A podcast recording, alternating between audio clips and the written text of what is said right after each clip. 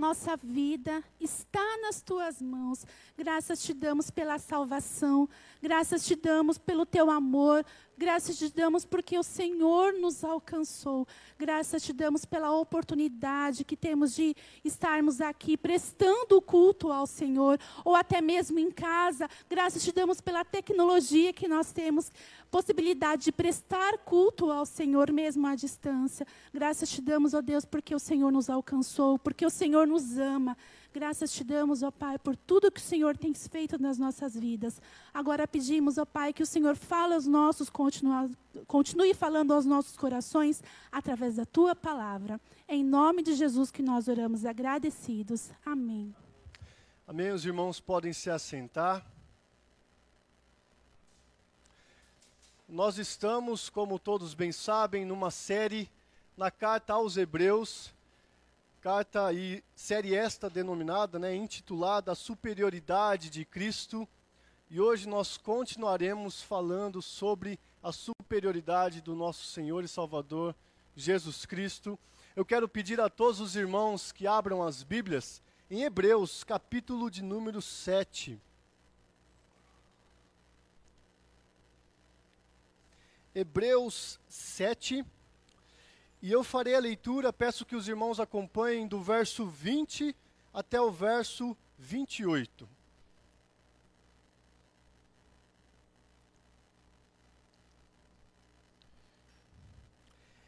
Hebreus 7, a partir do verso 20, diz assim: E visto que não é sem prestar juramento, porque aqueles sem juramento são feitos sacerdotes.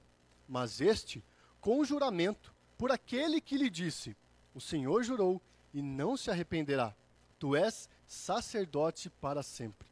Por isso mesmo, Jesus se tem tornado fiador de superior aliança. Ora, aqueles são feitos sacerdotes em maior número, porque são impedidos pela morte de continuar. Este, no entanto, porque continua para sempre, tem o seu sacerdócio imutável. Por isso, também pode salvar totalmente os que por ele se chegam a Deus, vivendo sempre para interceder por eles. Com efeito, nos convinha um sumo sacerdote como este, santo, inculpável, sem mácula, separado dos pecadores e feito mais alto do que os céus, que não tem necessidade, como sumos sacerdotes, de oferecer todos os dias sacrifícios, primeiro por seus próprios pecados, depois pelos do povo. Porque fez isto uma vez por todas, quando a si mesmo se ofereceu. Porque a lei constitui sumos sacerdotes a homens sujeitos à fraqueza, mas a palavra do juramento que foi posterior à lei constitui o Filho, perfeito para sempre. Que Deus aplique Sua palavra em nossos corações através desta mensagem. Creio que as crianças aqui presentes, as crianças aí em casa estejam preparadas para desenharem. E o primeiro desenho que vocês vão fazer, hoje vocês vão fazer quatro desenhos, ok? Então, separe aí partes da folha sulfite para você desenhar esses desenhos. O primeiro desenho é de um homem adulto, ok? Um homem adulto ali por volta de 30 anos mais ou menos. Você pode desenhar então, crianças, um homem adulto. Gente, o TCC, trabalho de conclusão de curso, é um desafio para todo mundo que enfrenta essa realidade.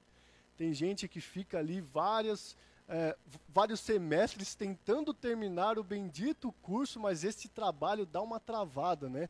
E às vezes a gente precisa realmente parar tudo que está fazendo e se dedicar com tudo que a gente tem para terminar este trabalho. Afinal, ele é necessário para que a gente termine o curso, ele é necessário para que a gente se forme na faculdade ou no curso que a gente está fazendo. E algo essencial, indispensável para o TCC é o orientador.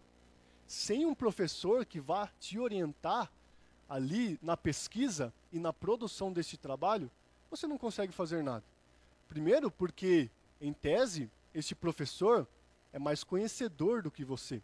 Segundo, que você realmente não vai conseguir se formar se você não tiver um professor para assinar o seu trabalho. Além disso, além dele te ajudar nas pesquisas e na produção do trabalho, ele também deve te defender na banca, por ser ele, e na verdade, por causa que o nome dele vai estar em jogo também, porque se ele orientar de maneira ruim, o pessoal ali da banca e da, e da universidade, da escola, vão pensar: olha, esse não foi um, um bom orientador. Portanto, o orientador ele deve se certificar de que te orientou bem, para que ele consiga te defender na banca e você consiga ser aprovado. Um aluno fraco, mas com um orientador forte, consegue ser aprovado, porque ele terá os, as ferramentas de pesquisa e de produção para conseguir fazer um trabalho que tenha êxito. Do contrário, um aluno fraco e também um orientador fraco fará com que este aluno não consiga ter êxito em seu curso e, este, e neste trabalho nós somos alunos também. Esta ilustração é dada no comentário de Augustus Nicodemos. E ele fala que nós somos alunos que frequentemente erramos, falhamos, não aprendemos tão fácil assim. Mas é por, é por causa disso mesmo que nós precisamos de um orientador forte, de alguém que vai conseguir nos representar diante daqueles que vão nos avaliar e, da, e de alguém que vai nos conduzir em toda esta tarefa. Hoje a gente vai ver Cristo como este orientador, muito mais do que um orientador. A gente vai ver Cristo como aquele que nos representa. E sendo nós pessoas fracas, Cristo é este sacerdote suficiente, forte, eficiente, que consegue fazer com que nós, alunos fracos, tenhamos êxitos diante do Pai. No texto de hoje, a gente vai ver o seguinte tema: o sacerdócio de Jesus é superior porque é confiável, imutável e indispensável. O sacerdócio de Jesus é superior, pois é confiável, imutável e indispensável. Olhe para a sua Bíblia, os versos 20 a 22. Eu vou lê-los novamente. E visto que não é sem prestar juramento, porque aqueles sem juramento são feitos sacerdotes, mas este com juramento por aquele que lhe disse: O Senhor jurou e não se arrependerá. Tu és sacerdote para sempre. Por isso mesmo, Jesus se tem tornado fiador de superior aliança.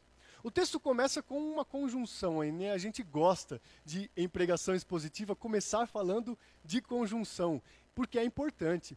E a conjunção que tem ali, a primeira palavra que você vê no, no, no texto é e. Semana passada, através do reverendo Luiz Roberto, a gente viu dos versos 1 a 19 deste capítulo 7, a exposição da comparação e do contraste entre o sacerdócio levítico o sacerdote segundo a ordem de Melquisedeque. Melquisedeque no texto não representa a si mesmo, mas é como se fosse um tipo de Cristo. Portanto, a comparação é entre o sacerdote levítico e o sacerdócio de Cristo. E nós vemos, e nós vimos naquele texto vários argumentos de que Cristo é superior. O sacerdócio que Cristo executa é maior, é melhor.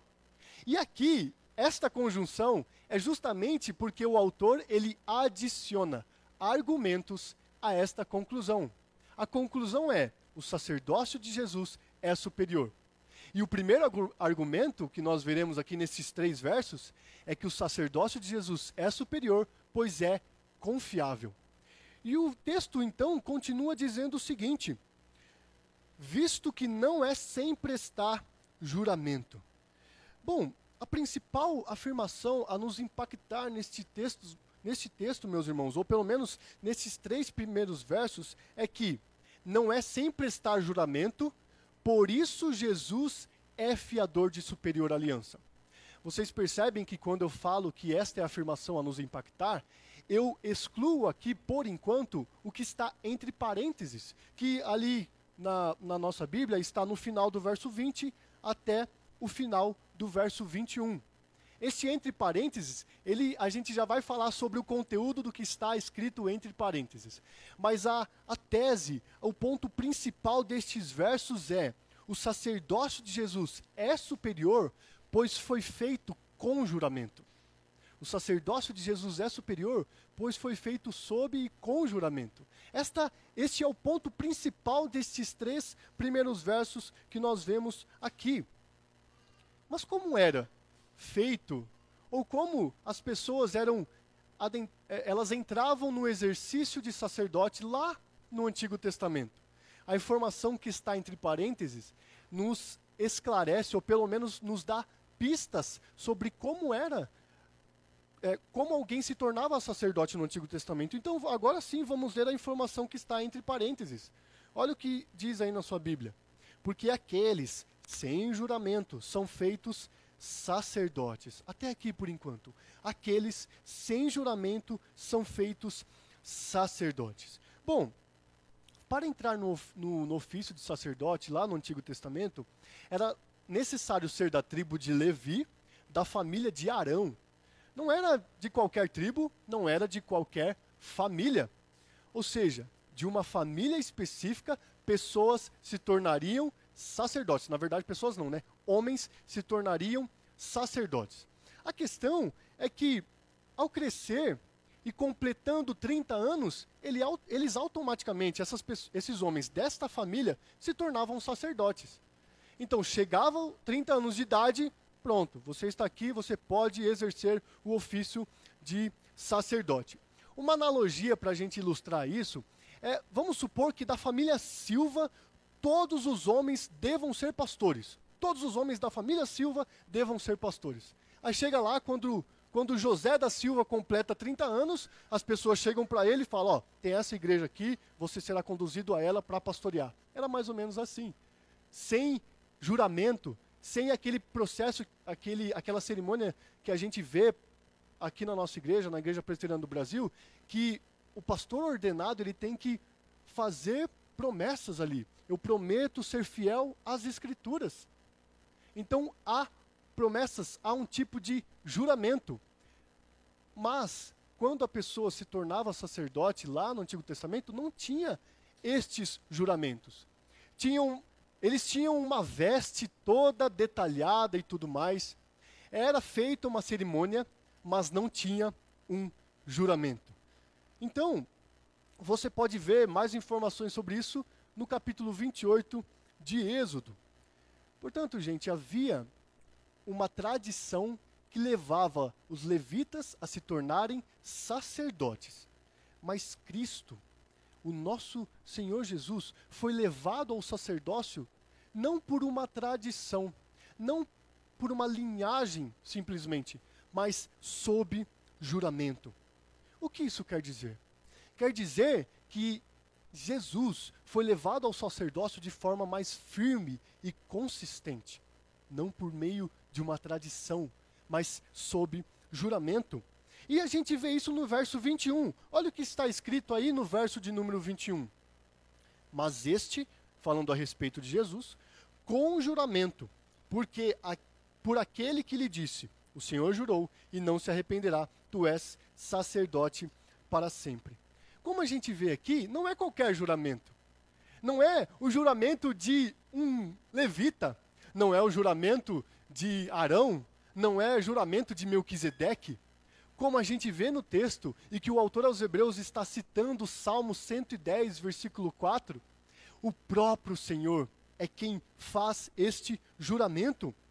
O próprio Senhor jura pelo seu próprio nome. E ele diz: Eu não vou me arrepender. Ou seja, ele não vai mudar de opinião.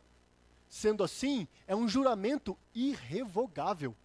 Nada nem ninguém poderia ou pode revogar tal juramento que Deus fez em seu próprio nome. Agora, sabe o que, que é mais. Uh, o que a gente precisa prestar atenção aqui nesta, nesta afirmação ou neste juramento é que Deus, fazendo desta forma, portanto, é, é, desculpa, vamos lá.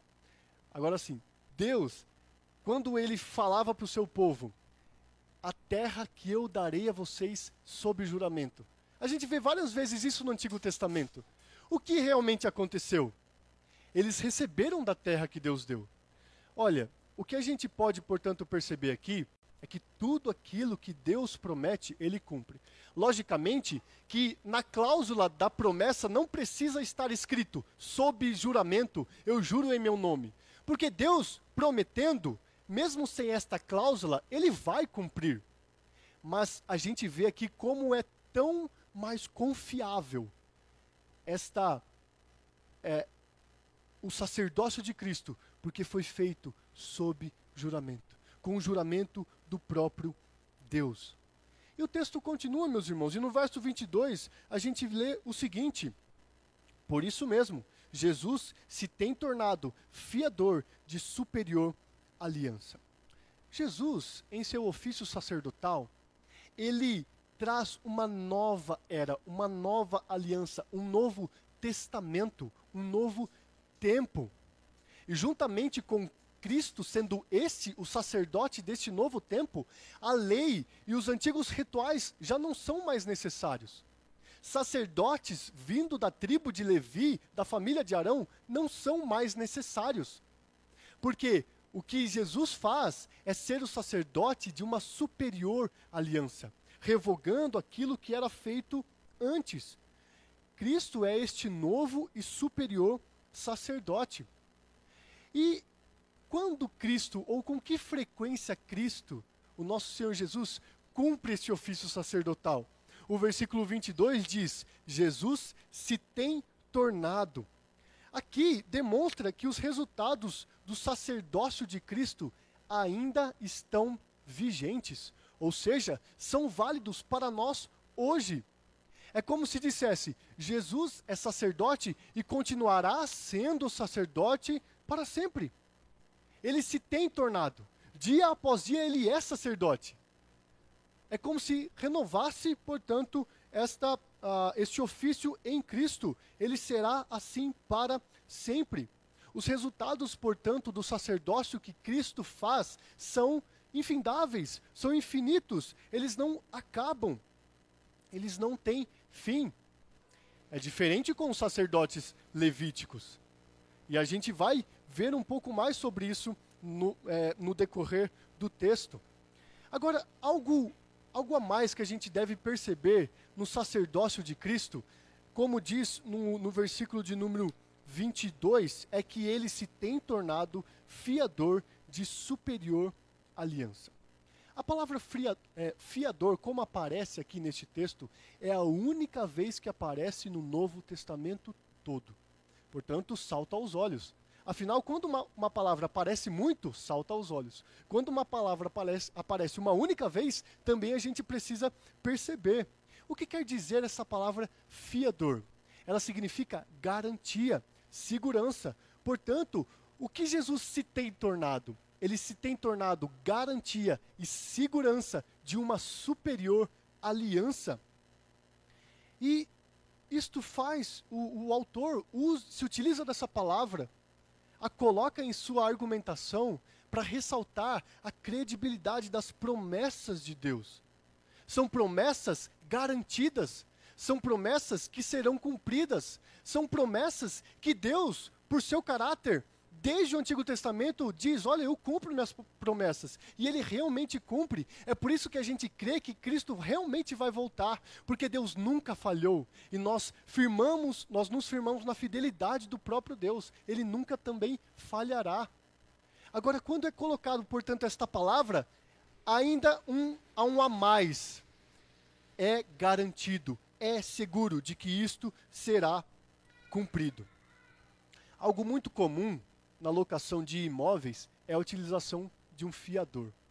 E o fiador, ele serve justamente para garantir que se o inquilino não cumprir com a sua obrigação do aluguel, o fiador vai lá, olha, pode deixar que eu vou pagar o que ele não está pagando. O que ele deveria pagar, ele não pagou, eu vou pagar. Nesta analogia, nós somos os inquilinos. Só que, diferente de nós, que muitas vezes não precisamos de um fiador para pagar o nosso aluguel, a gente não consegue pagar o preço para o perdão de pecados. Graças a Deus que a gente tem este fiador, esta garantia de que o preço para o perdão dos pecados foi pago. E Deus, portanto, pode chegar diante do proprietário, diante do dono do universo, diante de Deus Pai e dizer: Eu pago, eu garanto, eu asseguro este valor com o meu próprio sangue, com a minha própria vida. Jesus é este sacerdote superior, porque nós podemos confiar totalmente naquilo que ele é e naquilo que ele faz. Diferente dos sacerdotes levíticos, que não juraram, que não prometeram nada, que por uma tradição, e lógico, uma tradição ordenada por Deus, válida, porém temporária. Ao contrário de Cristo, que nós veremos a seguir que é uma, um, um ofício eterno, não temporário. Mas o que eu quero destacar em primeiro lugar é que o, o sacerdócio de Jesus é superior, pois ele é confiável. O próprio Deus jurou em seu próprio nome e não vai se arrepender. E Jesus é aquele que garante, com sua própria vida, com o seu sangue, que nós é, seremos perdoados e que a oferta dele será totalmente aceita. Irmãos, nós temos algumas lições aqui. A primeira dela é a, a, primeira das lições é que é loucura você confiar em você ou em qualquer outro alguém ou em qualquer outra coisa para a sua salvação. É loucura. Era loucura para os leitores desta carta aos Hebreus quererem voltar para os antigos costumes, querendo, quererem voltar para o sacerdócio levítico, era loucura. Assim como para nós hoje é loucura a gente querer oferecer algo a Deus, querer alcançar alguma coisa com as nossas obras cheias de falhas e incompletas. É loucura. É por isso que pessoas são pegas desesperadas, são pegas angustiadas, são pegas tristes, porque são ditas a elas que elas precisam, com suas próprias obras, alcançarem algo. Mas isso é impossível, é loucura. Só em Cristo nós podemos confiar nossa salvação. E é por isso que a outra aplicação para esse primeiro ponto é: apegue-se em Jesus e nas promessas de Deus. A gente viu que o sacerdócio de Jesus é superior porque é confiável. Confie, apegue-se, abrace as verdades e as promessas de Deus com toda a sua força. Peça isso até mesmo, peça forças para Deus para isso. Outra aplicação é: tenha ânimo. Não seja pego pela tristeza e se renda ao abatimento, porque você tem a garantia de que você é salvo pelo sacerdote superior de uma superior aliança, Cristo Jesus.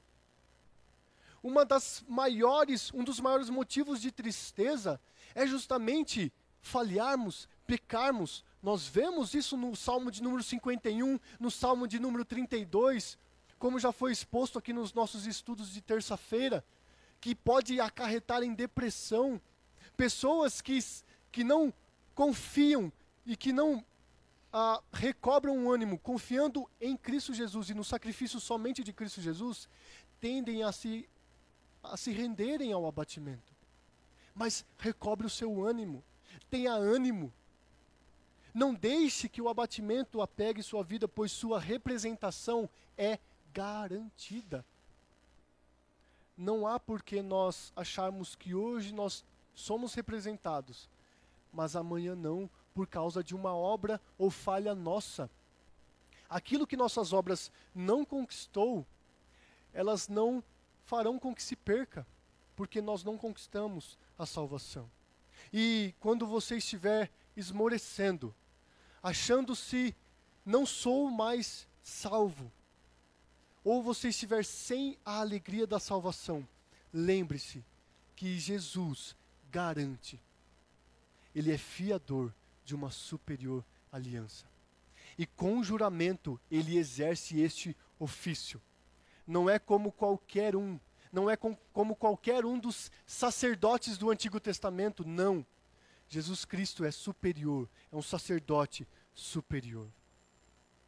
Crianças, esses, esse adulto que vocês desenharam, ele representa a muitos homens lá do Antigo Testamento que foram sacerdotes, mas que não eram suficientes para perdoar totalmente o pecado do povo de Israel.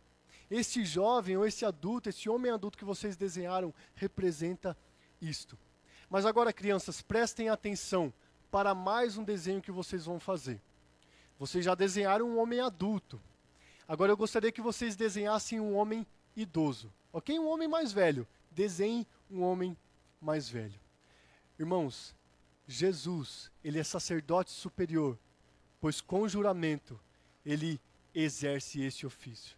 Vamos seguir, e agora eu quero ler com os irmãos os versos 23 a 25. Ora, aqueles, ou seja, os sacerdotes do Antigo Testamento, são feitos sacerdotes em maior número, porque são impedidos pela morte de continuar. Este, no entanto, porque continua para sempre, tem o seu sacerdócio imutável. Por isso também pode salvar totalmente os que por ele se chegam a Deus, vivendo sempre para interceder por eles. Em primeiro lugar, o sacerdócio de Jesus é superior, pois é confiável. Em segundo lugar, o sacerdócio de Jesus é superior, pois é imutável. Então, no versículo 23, referindo-se aos sacerdotes da tribo de Levi, ao sacerdócio do Antigo Testamento, o, o autor fala, portanto, que é, eles entravam neste exercício sem juramento, mas aqui também ele diz que havia muito dele, muitos deles.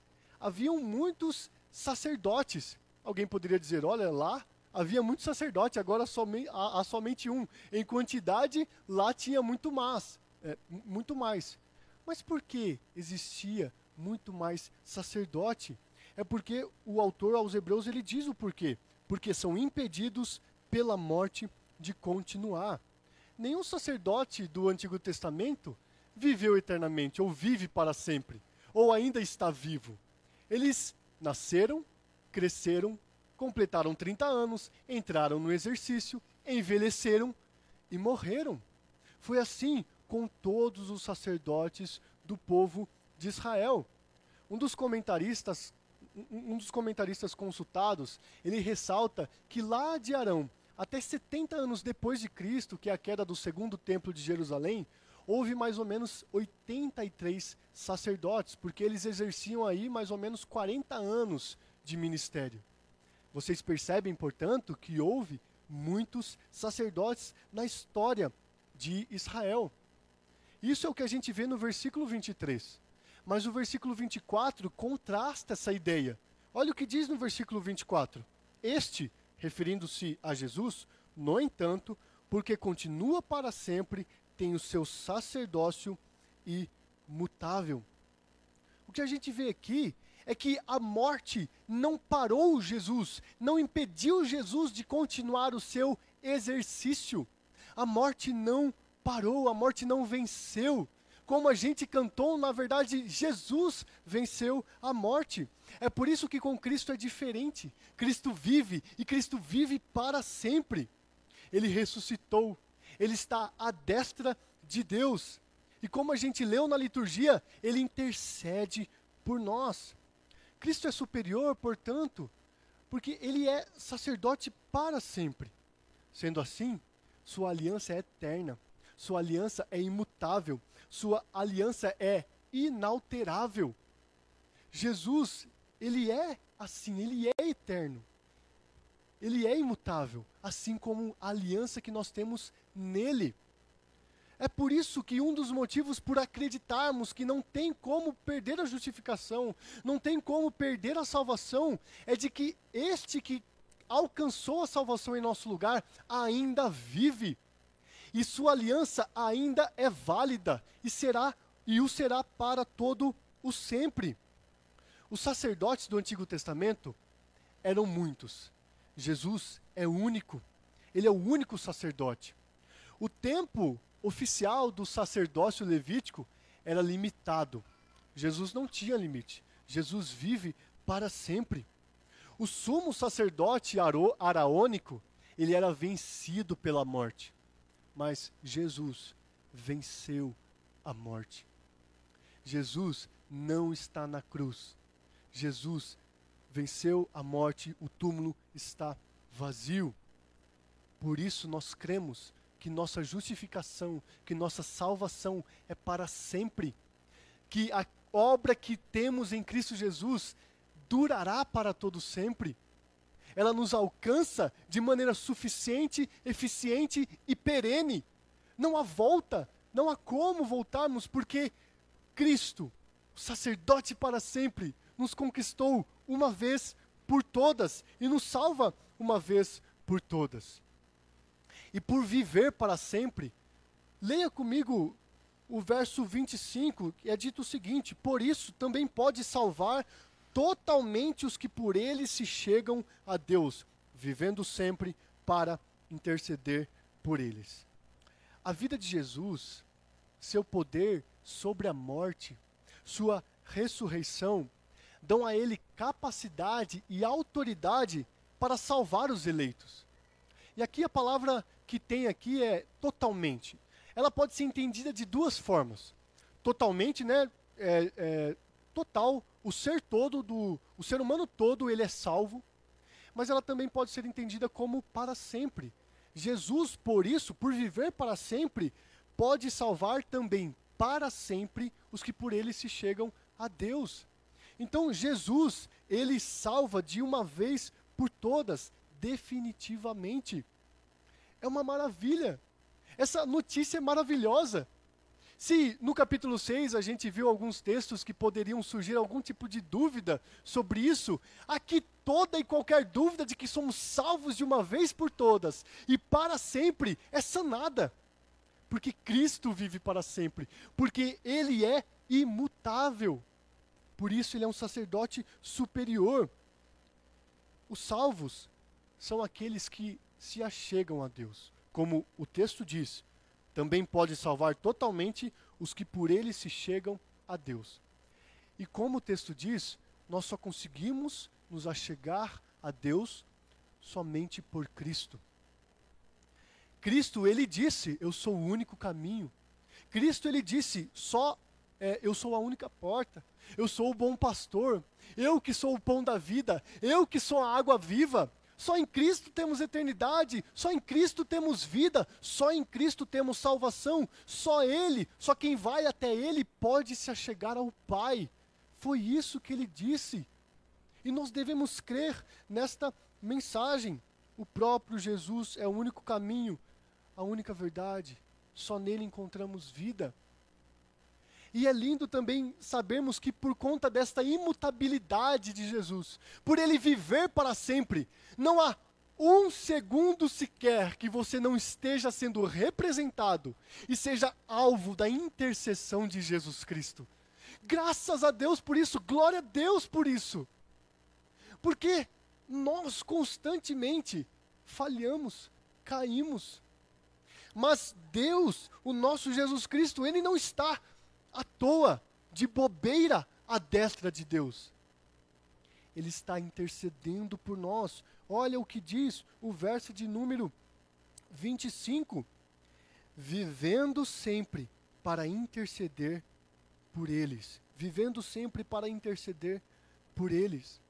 Não há acusação que possa ser bem sucedida contra aqueles que são filhos de Deus. A gente leu isso na liturgia quem tentará o mal contra nós? Quem nos acusará? Só Cristo é quem intercede por nós. Só Ele tem a palavra diante de nós. não dá para a gente depositar a nossa confiança em um representante que virá a falecer. Não dá para representar, não, não dá para a gente depositar a nossa confiança em alguém que hoje pode estar aqui, mas amanhã não estará. Mas quando a gente deposita a nossa confiança no sacerdote superior imutável, nós temos segurança, nós temos garantia, nós temos certeza de que somos salvos. E para sempre teremos Cristo suplicando, apelando e justificando-se diante de Deus Pai. Não é dizendo, olha como Ele é bom, não. Eu entreguei a minha vida por Ele. Sua ira não recairá sobre Ele. Jesus é o único que tem esta autoridade. Por isso, nós temos algumas aplicações aqui também. Não se desespere achando que, por uma obra sua, você perderá a salvação. Ah, meus irmãos, é muito difícil a gente viver com esta tensão se somos salvos ou não, se somos réu do fogo do inferno ou não. Mas nós temos em Cristo a certeza, temos em Cristo a alegria, temos em Cristo a esperança, que faz com que, mesmo sendo pessoas sujas, pecadoras, falhas, podemos nos regozijar e nos gloriar no nosso Redentor, Cristo Jesus. Outra aplicação para nós, conte sempre com a intercessão bondosa e graciosa de Jesus. Nós, domingos passados, fomos muito exortados contra a incredulidade, contra a imaturidade. E, na verdade, um eleito do Senhor deve sempre ser exortado, porque o propósito de Deus para a vida dos seus eleitos é serem, é serem conformes à imagem de Jesus Cristo. Mas aqui nesse texto, o que a gente quer ressaltar é a bondade e a graça que temos na intercessão de Cristo Jesus. Meus irmãos, a nossa vida deve ser regozijante, jubilosa, por termos este representante junto ao Pai. E quando você confia nesse representante imutável, o que você faz é se achegar a Deus, confiando que você pode confessar os seus pecados a Deus. Sabe, meus irmãos, a não confissão faz com que a gente ah, queira continuar não confessando. Principalmente se, ao não confessar, nós não somos julgados, não somos exortados a mudar. E a gente vê que está dando certo, a vida está correndo bem. E a gente esquece de que, na verdade, a gente pode, diante de Jesus, diante de Deus, confessar os nossos pecados, porque temos um advogado junto ao Pai você pode confessar os seus pecados a Deus. Ele é fiel e justo para não só te perdoar os pecados, mas te purificar de toda a injustiça. Confesse os seus pecados. Não seja como Davi, que deixou com que seus ossos envelhecessem. Confesse seus pecados e busque santificação, porque nós temos a purificação em Cristo Jesus. Irmãos, o sacerdócio de Jesus é superior, pois é confiável, pois é imutável.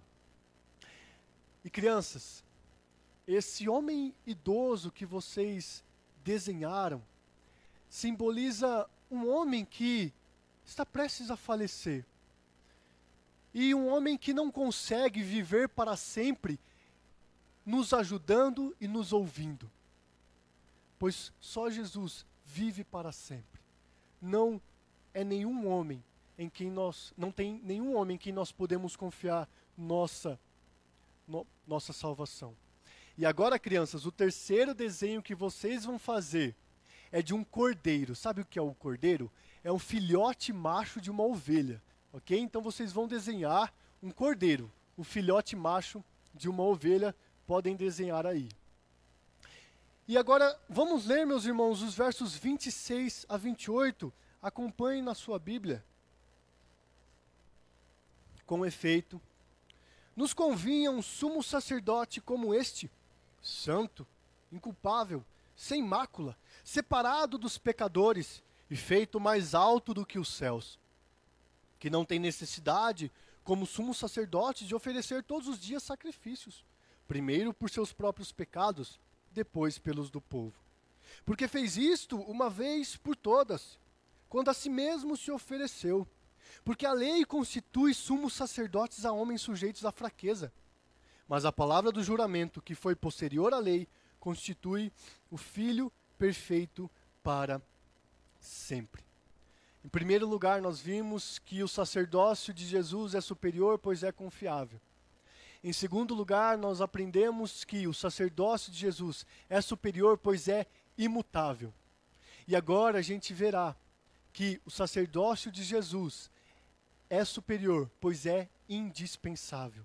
O início do verso 26 deixa claro a necessidade que a gente tem de um sumo sacerdote como só Cristo pode ser e é. Porque o versículo 26 inicia: com efeito nos convinha. Com efeito é necessário. Nos era necessário um sumo sacerdote como Jesus. Jesus é indispensável para nós, porque primeiro, ele é santo. Santo significa que Jesus, ele cumpriu tudo aquilo que nós não conseguimos cumprir. Ele é piedoso, ele tem uma vida é, piedosa, perfeita, santa.